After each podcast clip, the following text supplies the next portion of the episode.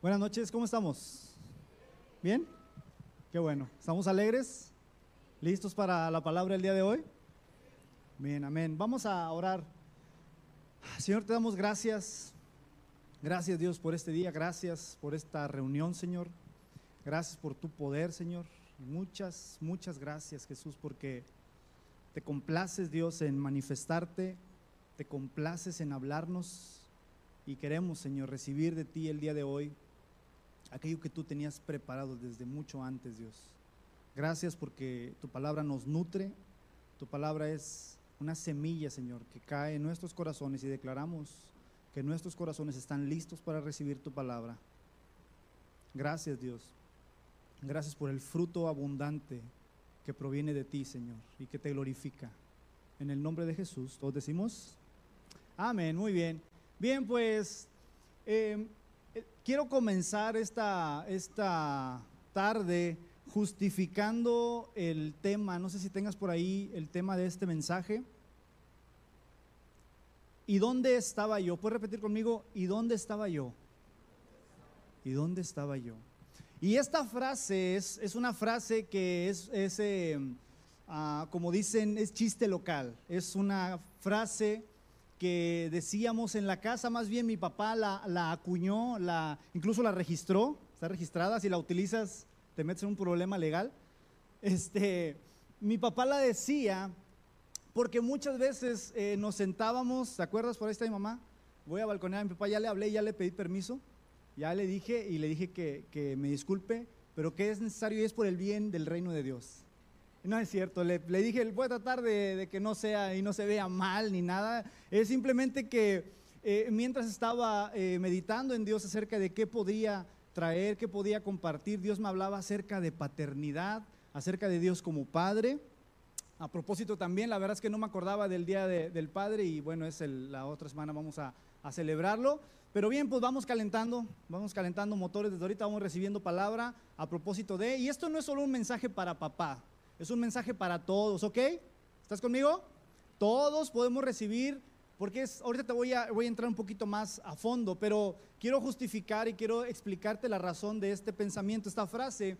Y es que cuando estábamos, cuando yo vivía en la casa, que estaba soltero, nos sentábamos en la mesa en la tarde noche ya, ya que todos estábamos ahí, y nos sentábamos a cenar. Y regular, regularmente mi papá no estaba, o sea, llegaba ya tarde.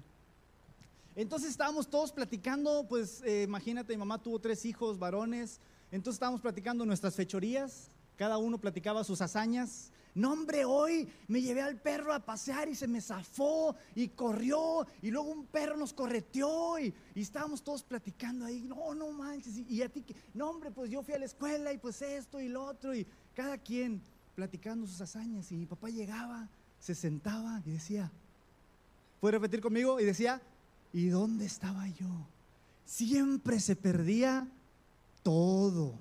Todo lo que pasaba en la casa, mi papá nada más se enteraba porque le platicábamos, porque él nunca pudo participar de, muchas de las cosas que al final eran cosas triviales, eran cosas un tanto, pues cotidianas, ¿no? Eran cosas cotidianas, no eran tan relevantes. Este, y mi papá siempre hacía esta pregunta. De hecho, hasta el día de hoy, de pronto estamos platicando, oye, Emma, ¿te acuerdas cuando, cuando yo estaba, no sé, en la secundaria, que pasó esto? Y mi papá dice, ¿y dónde estaba? ¿Y dónde estaba yo, Marta? ¿Dónde estaba? y mi mamá aprovecha, como así, aprovecha para, para recordar, pues, ¿dónde andabas? Quisiera saber dónde estabas esa vez, como siempre, Osvaldo, y y ya, sabe, ¿verdad? Ahí para meter el piecillo es una buena oportunidad. Entonces, eh, tuve una infancia feliz, no, no me quejo, la verdad tuve una infancia este, bastante placentera, feliz, no, no tengo eh, queja al respecto de eso. Eh, pero de hecho, para, para no quedar y que no quede mi papá en mal, mi papá siempre se esforzaba por por eh, estar eh, en algunas eh, ocasiones importantes. Por ahí les mandé una foto, no sé si la puedan poner. miren, ese soy yo en la graduación de la primaria. No soy el de acá, él es mi papá. Ese es mi papá. Y ahí estaba en la graduación de la primaria. Como ven, ya estábamos casi de la altura y yo ya me ponía sus zapatos. ya, ya calzábamos del mismo número y, este, y ahí estaba él, o sea, para que vean que sí le echaba ganas. Ahí estaba en la graduación. Yo no sé si ese día se le habrá descompuesto el carro y por eso tuvo que quedar. No sé, pero gracias ya. No vayan a tomar una foto ahí, la vayan a, convertir en sticker. Este, el punto es eh, que de manera general yo puedo reconocer que, que, tuve una infancia feliz y creo que obviamente con situaciones como todos, ¿no? Con toda familia, eh, eventos y cuestiones que estaban fuera de nuestro alcance, situaciones complicadas. Pero una de las razones o una de las principales razones o dos razones principales creo podría añadir que por las que mi papá, aunque estuvo, a la vez no estuvo, tú sabes este concepto de, padre ausente, ¿verdad? ¿Sí lo conoces, el concepto? Un padre ausente, un padre presente, y, yo creo que fue como un 50-50.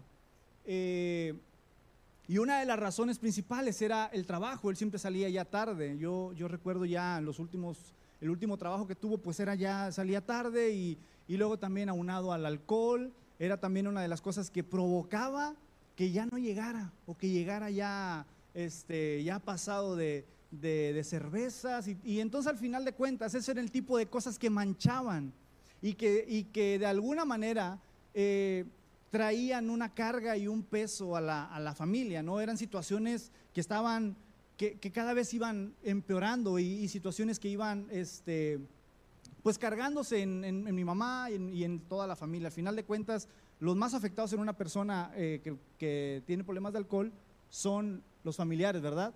Las personas que están alrededor, cualquier adicción, la persona más afectada o los más afectados siempre son los que, los que lo rodean. Entonces, elegí al final este concepto, este, esta pregunta de dónde estaba yo, porque creo que es una pregunta que nos estamos haciendo hoy en día en, nuestra sociedad, ¿sí o no?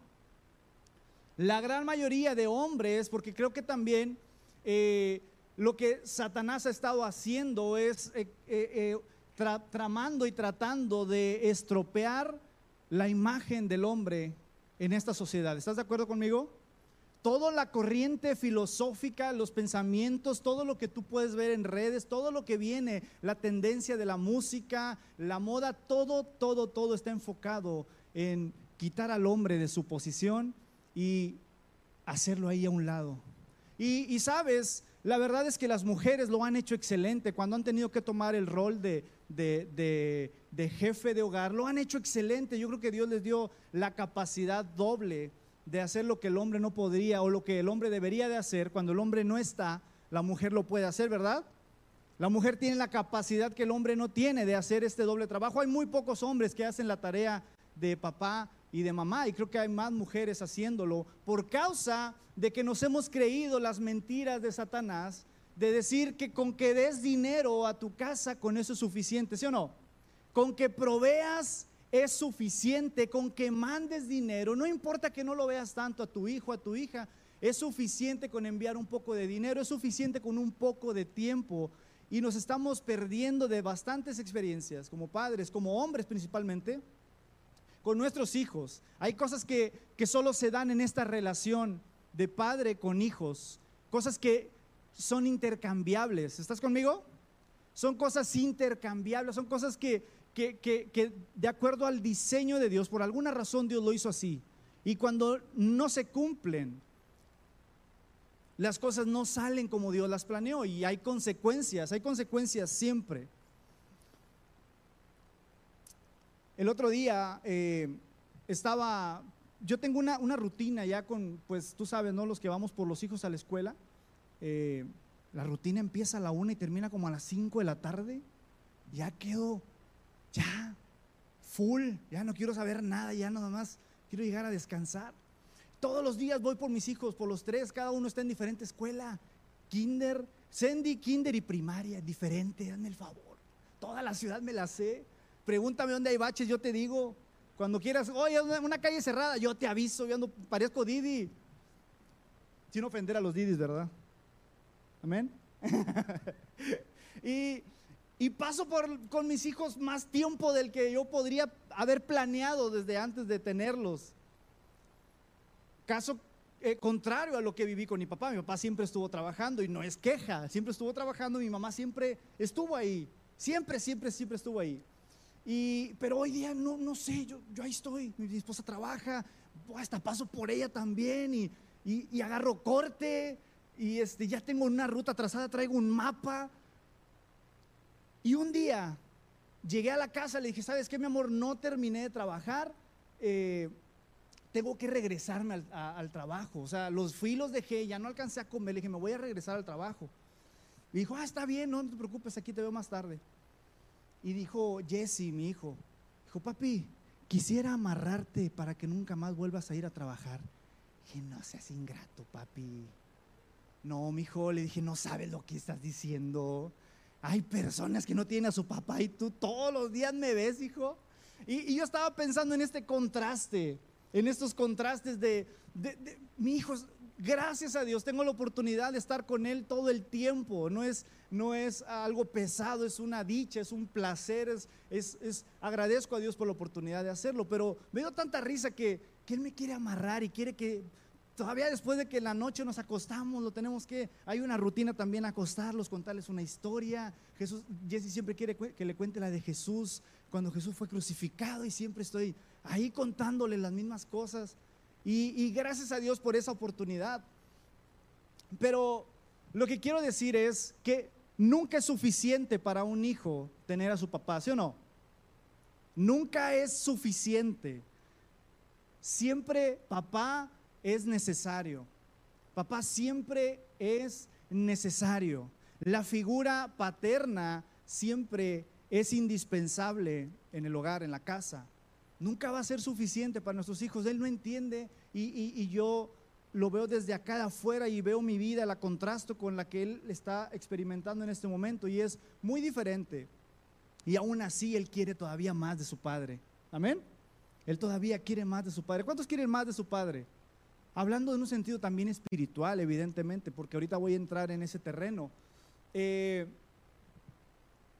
y te dije hace un momento que que esto no solamente es para hombres que, estamos, que tenemos hijos o que eh, jóvenes que están aprendiendo sobre este tema también, que en el futuro van a tener familia, hijos, que están planeando todo esto, ¿no? Sabes, una ocasión, eh, cuando recién nos casamos a los meses, eh, fui a visitar a un primo. Yo ya estaba sirviendo a Dios en el ministerio y ya había algunas personas de que nosotros éramos responsables de, alimentarlos espiritualmente, de estar al pendiente de ellos, de, de pues sí, de, predicarles, compartirles la palabra.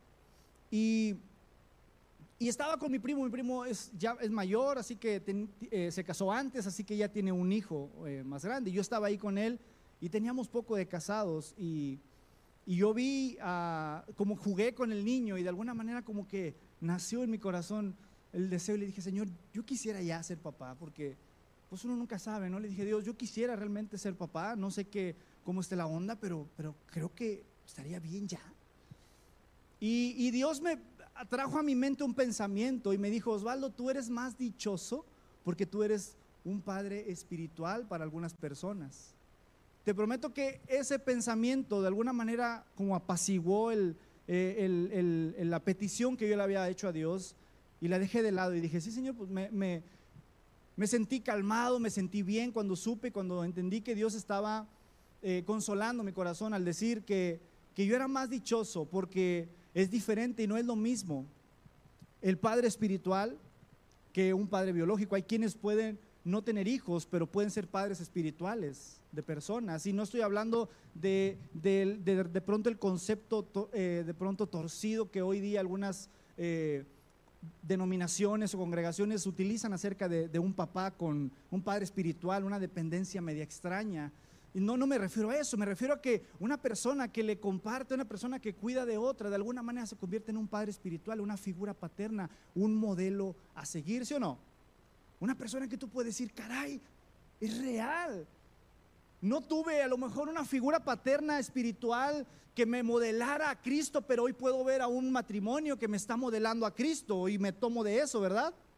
Me puedo tomar de eso porque es real. A lo mejor no lo vi en toda mi infancia, pero estoy viendo ahora que Cristo es real y que puede ser una verdad también para mi vida y que yo puedo modelar a otras personas que vienen detrás de mí, que yo puedo enseñar también a otras personas, disipular a otras personas y convertirme en un padre espiritual otra vez, no con la forma que algunas personas lo utilizan hoy día, sino sencillamente, porque mira, Incluso Dios previendo esto, Él dijo, no le llamen a nadie Padre, solo a mí. ¿Verdad?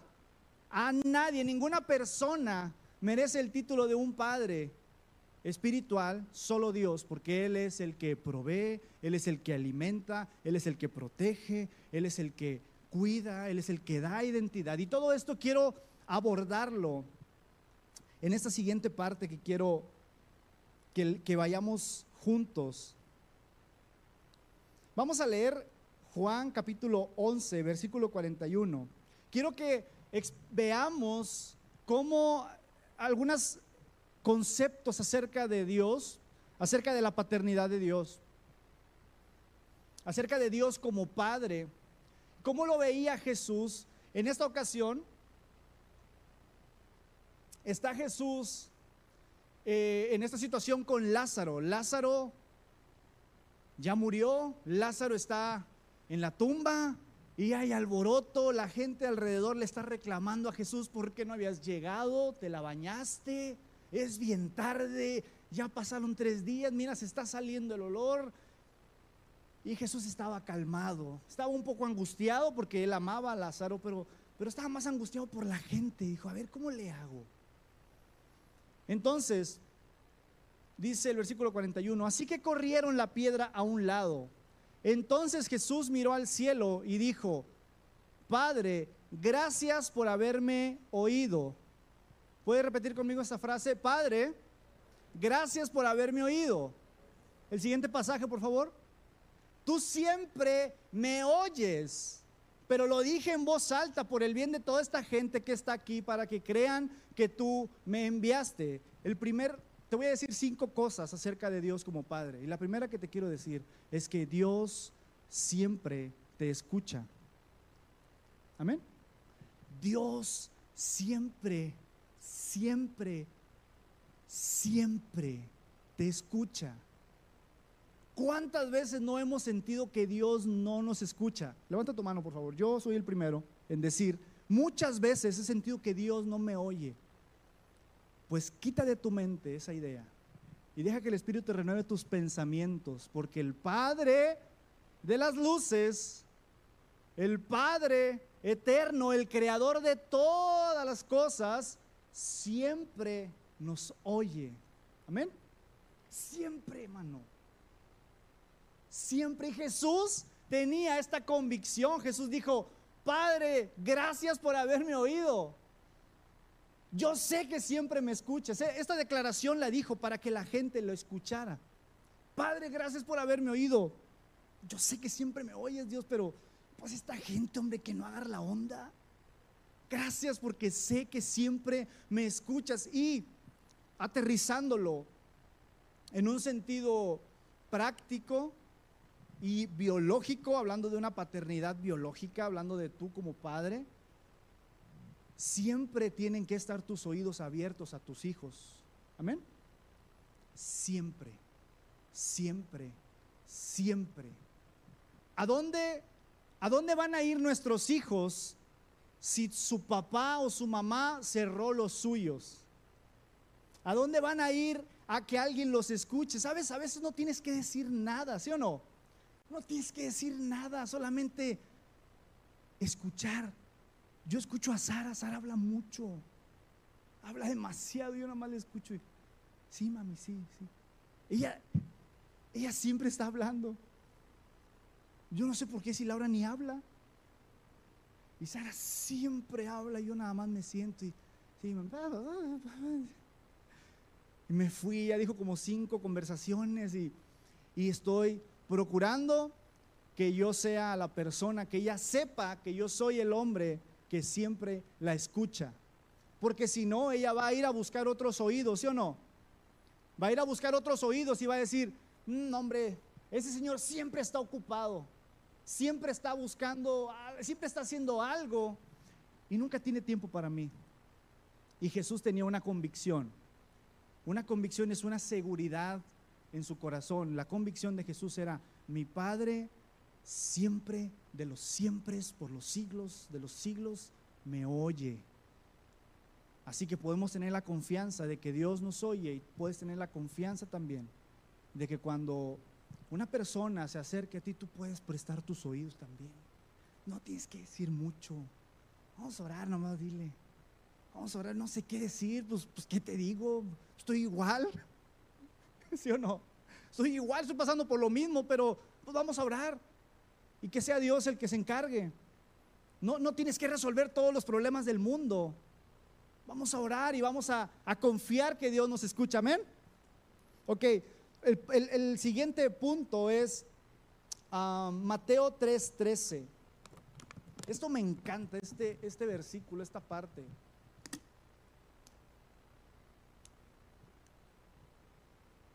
Es del 13 en, en adelante, como al 17. Luego Jesús fue de Galilea al río Jordán para que Juan lo bautizara. Pero Juan intentó convencerlo de que no lo hiciera. Yo soy el que necesita que tú me bautices, dijo Juan. Entonces, ¿por qué vienes tú a mí? Pero Jesús le dijo, así debe hacerse, porque tenemos que cumplir con todo lo que Dios exige. Entonces, Juan aceptó bautizarlo. Después del bautismo, mientras Jesús salía del agua, los cielos se abrieron y vio al Espíritu de Dios que descendía sobre él como una paloma. Escucha esto. Y una voz dijo desde el cielo, ¿qué dijo? Vamos a decirlo todos juntos.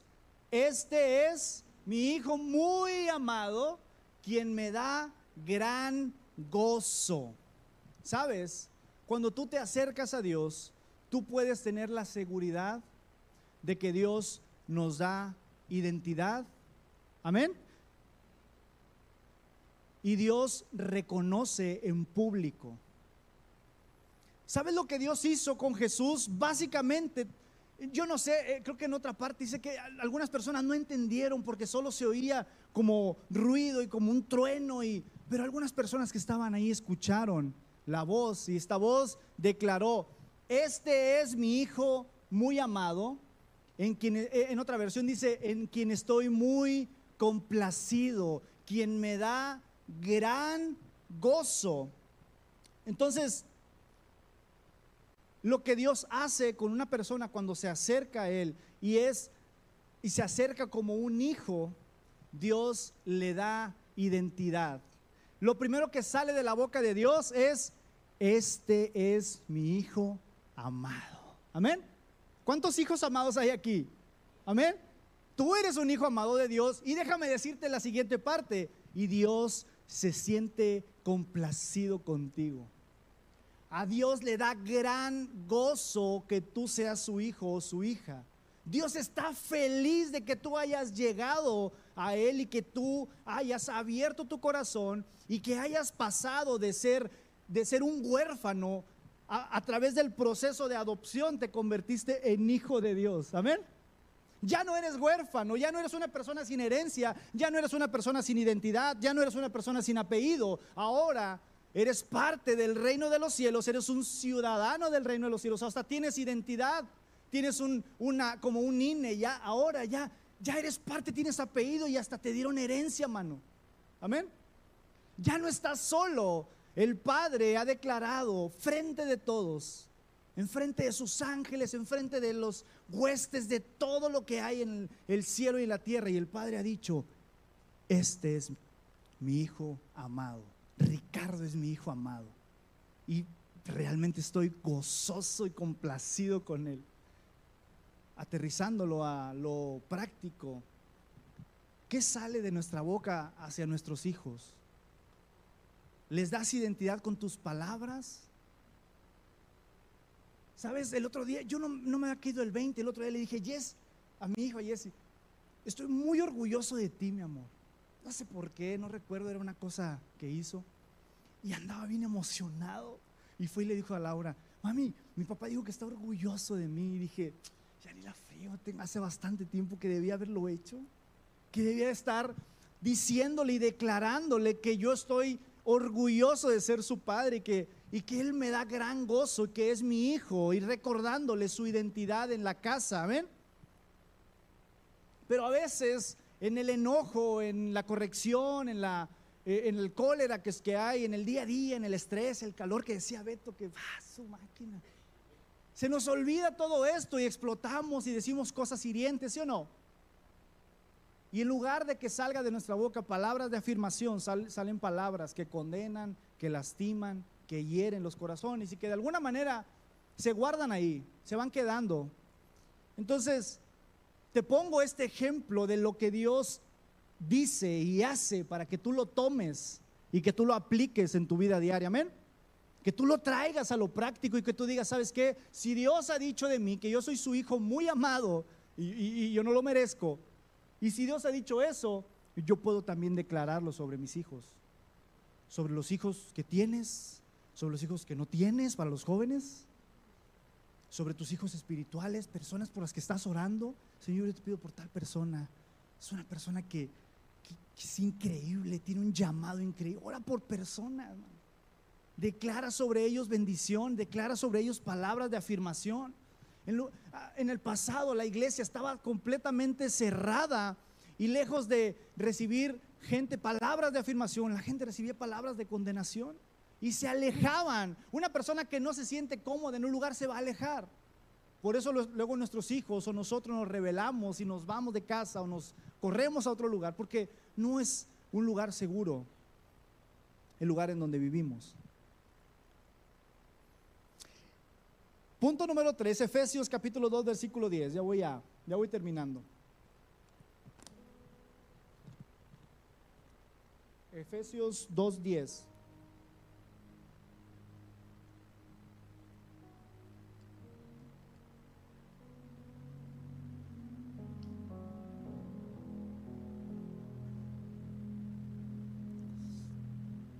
Dice, pues somos la obra maestra de Dios él nos creó de nuevo en Cristo Jesús a fin de que hagamos las cosas buenas que preparó para nosotros tiempo atrás.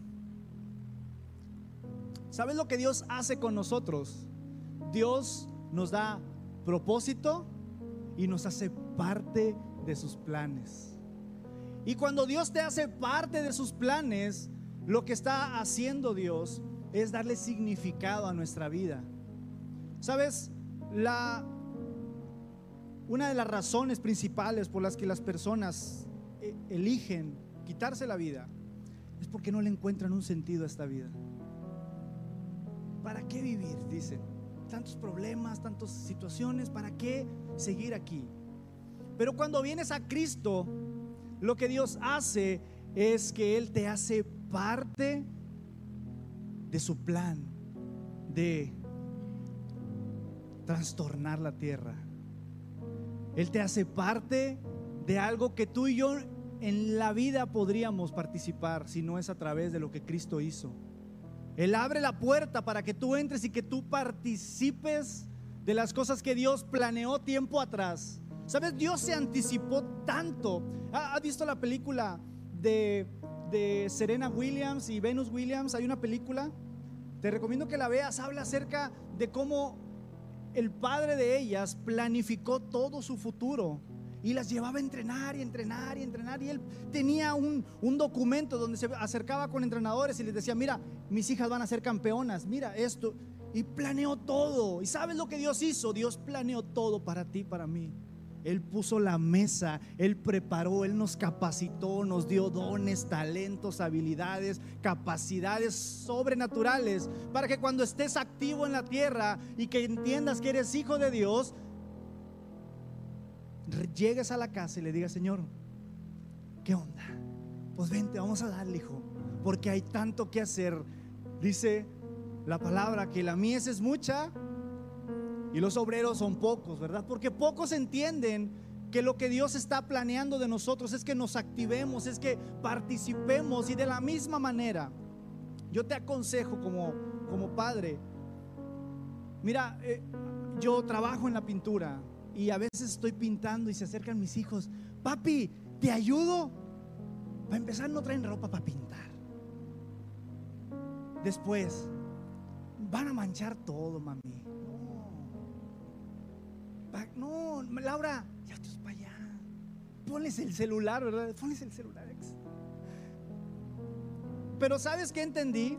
Que lo mejor es hacerlos parte de mis planes para que ellos encuentren significado junto a, a sus padres, para que ellos encuentren propósito. Es decir, mis hijos dicen, a mí, me, gusta pintar. O sea, ellos ya entienden y ya saben que, les gusta. A, mí, a mí me gusta, y, pero creo que nací y con ese deseo, no, no, fue inculcado, no lo vi, no vi en mis padres hacerlo. Pero mi trabajo es, es, es modelarlo y que mis hijos lo tomen y mis hijos encuentran propósito, ellos encuentran algo que hacer. Cuando llegas a Cristo, Dios nos da tareas, Dios nos pone responsabilidades para que las llevemos a cabo y que tengamos significado en esta tierra. Amén. Que tengamos valor, que entendamos que somos valiosos y que, sabes, nos vamos a equivocar y aún así Dios nos da chance, ¿sí o no, pastor? pastor lo ha dicho. Nos vamos a equivocar y aún así nos da chance. Mírame a mí. De veras, nos vamos a equivocar. Y aún así nuestros hijos se van a equivocar. Permíteles que se equivoquen. Para que ellos puedan ir tomando sentido a esta vida. Número 4, Dios. Ah, Hebreos 4, 16. Ah, está bueno también.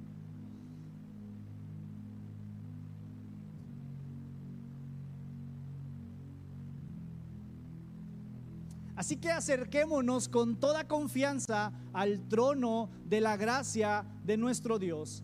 Allí recibiremos su misericordia y encontraremos la gracia que nos ayudará cuando más la necesitemos.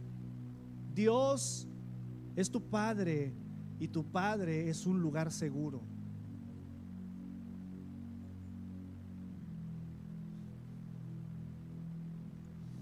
No importa los errores. De verdad no importan. Tú te puedes acercar al trono de la gracia, al trono de la gracia. O sea, no es el trono del juicio, es el trono de la gracia. De la segunda oportunidad, de la tercera, de la cuarta, de la quinta, de la sexta, de la infinita. Te puedes acercar al trono y el trono, del trono va a salir gracia y misericordia. Oportunidades otra vez.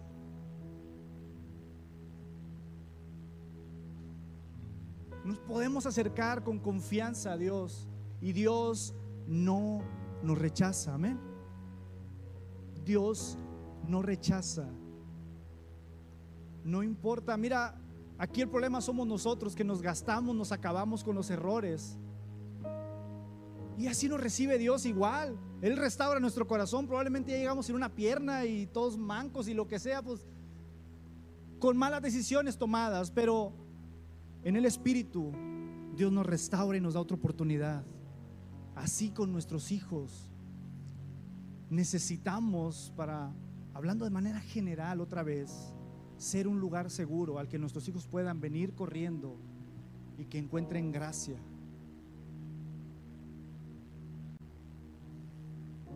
Se van a equivocar. ¿Y cómo vamos a recibirlos? ¿Qué va a salir de nuestra boca? ¿Qué va a salir del sillón donde está sentado cuando lleguen, gracia o juicio, rechazo o aceptación.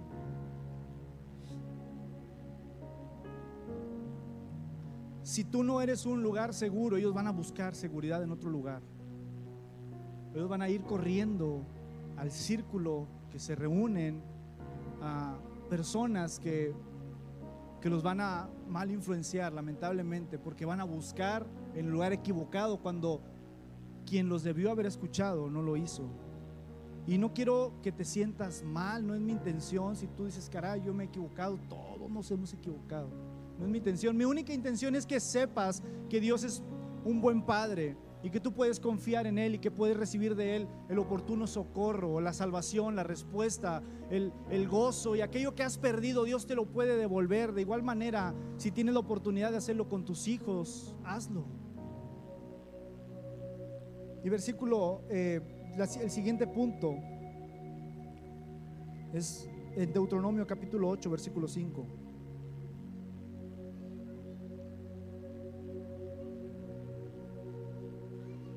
Deuteronomio 8:5.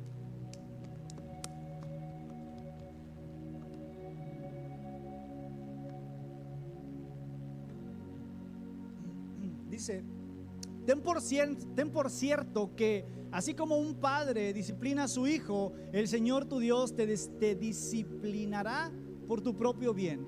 Otro pasaje dice, Dios al que, al que ama, corrige y disciplina a todo el que recibe por hijo. Hay una carta que Pablo les envió a, los, a, la iglesia, en la iglesia de Corinto. Es una, era una carta de reprensión. Les estaba llamando la atención. Le dijo, oigan, ¿qué traen ustedes? ¿Qué, onda? Es, me están llegando WhatsApps de todo lo que andan haciendo, se la bañan. Y, en, el, en el versículo, ah, creo que no lo escribí. Ah, eh, capítulo 10, versículo 23 de Primera de Corintios, ¿me lo pones por favor? Primera de Corintios 10, 23.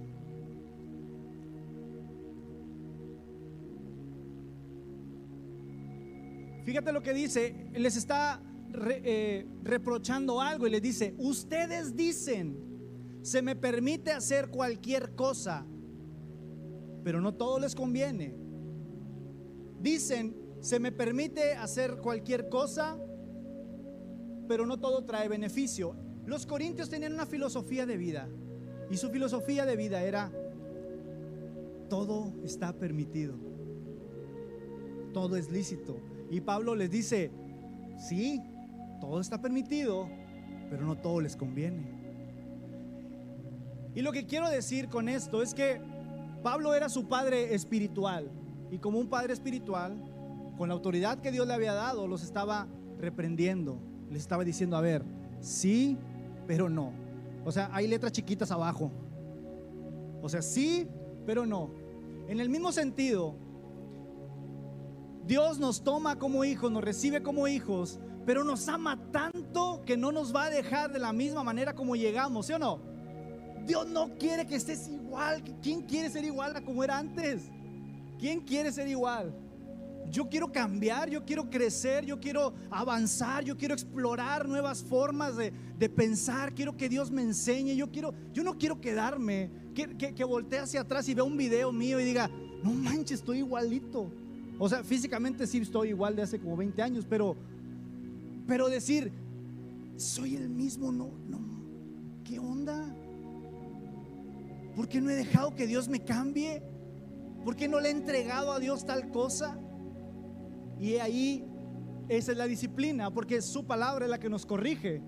Tú lees la Biblia y Dios te dice, te dice algo, te reprende y tú dices, ok, voy a cambiar. ¿Está bien? Por las buenas soy buena y por las malas lo dudo, ¿verdad? No sé.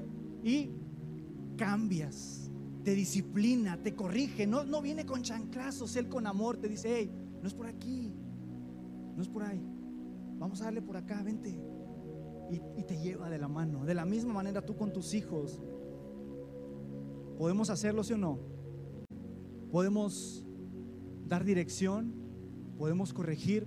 En la Biblia hay ejemplos de hombres que amaron tanto a sus hijos que los llevaron a la destrucción. Está el profeta, el sacerdote Elí, cuando sus hijos Ofni y Fines eh, terminaron muertos junto con él. Recibieron una advertencia de parte de Dios Dios les dijo, a ver, ya párenle porque si no, los voy a quitar a todos, los voy a mochar y ya no va a haber descendientes de ustedes ahí.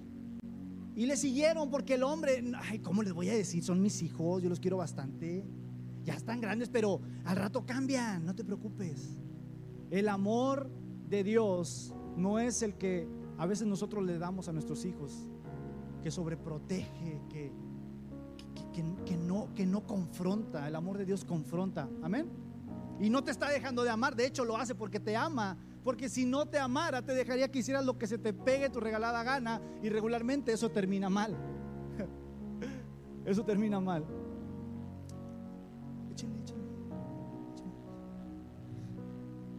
Digo que ya acabé.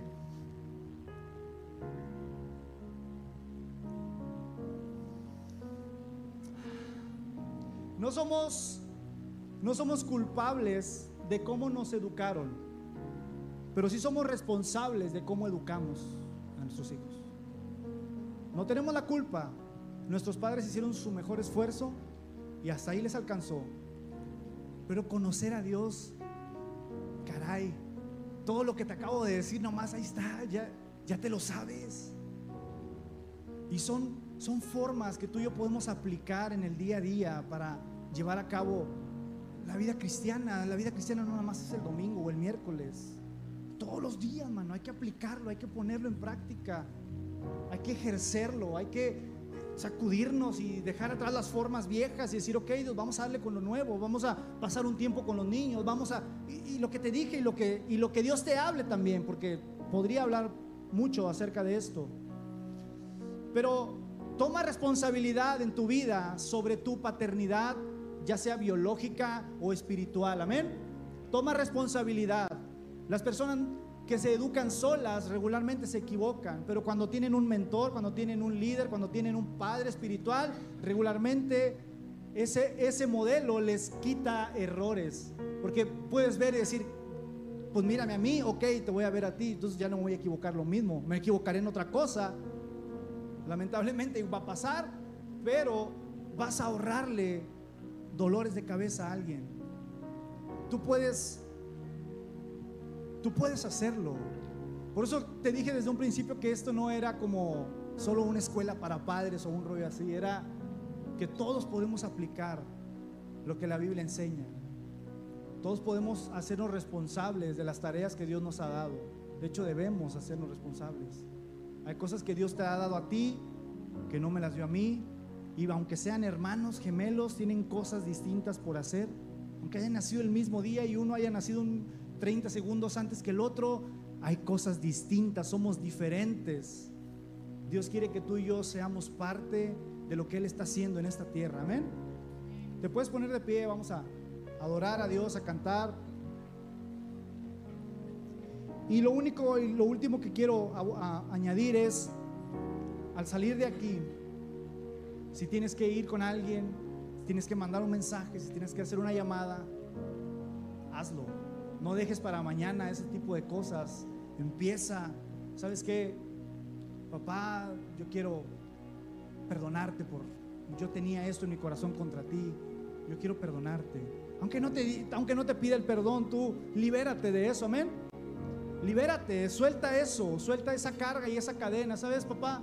Yo todo el tiempo estuve resentido contigo por esta vez que pasó que tú ni cuenta te diste, pero yo lo cargaba y yo quiero pedirte, yo quiero decirte que yo te perdono y quiero pedirte perdón si te fallé también. Suéltalo para que tú comiences a ver a Dios manifestarse en tu vida. Dijo que si tú y yo perdonamos, Dios nos perdona. Hay cosas que tú y yo tenemos que hacer primero para que luego Dios las haga para que luego Dios lo manifieste.